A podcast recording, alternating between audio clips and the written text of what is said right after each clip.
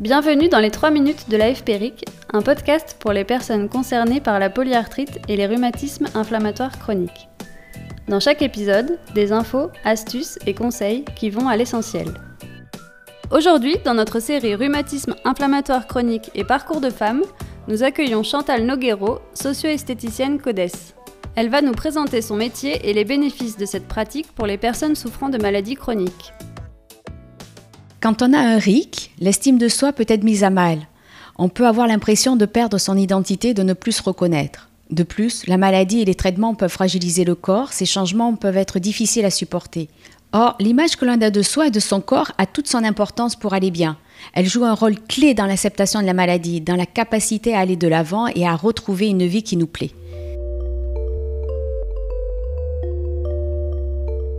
La socio-esthétique, c'est une discipline au cœur de l'accompagnement des patients. C'est un accompagnement corporel de la souffrance et de la douleur par l'écoute et le toucher pour un mieux-être. L'objectif, renouer avec soi, se retrouver, retrouver l'envie de prendre soin de soi, mieux vivre les soins médicaux. La socio-esthéticienne s'intègre dans les parcours de soins médicaux et travaille avec les équipes pluridisciplinaires, médecins, psychologues, infirmiers.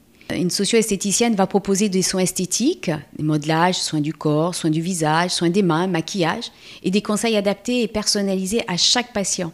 Elle s'adresse à tous, aux femmes, aux enfants, aux hommes, aux adolescents, aux adultes, aux personnes âgées.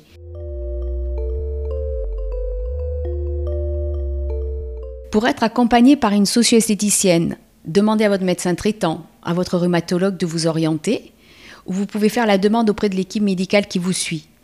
Vous pouvez aussi contacter le CODES au CHRU de Tours qui mettra en relation avec une professionnelle proche de chez vous ou vous rapprocher des associations telles que FFD.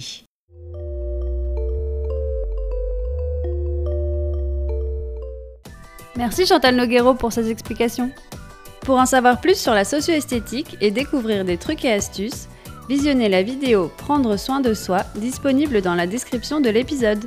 Nous remercions également le laboratoire UCB qui a apporté son soutien institutionnel à la réalisation de cette émission.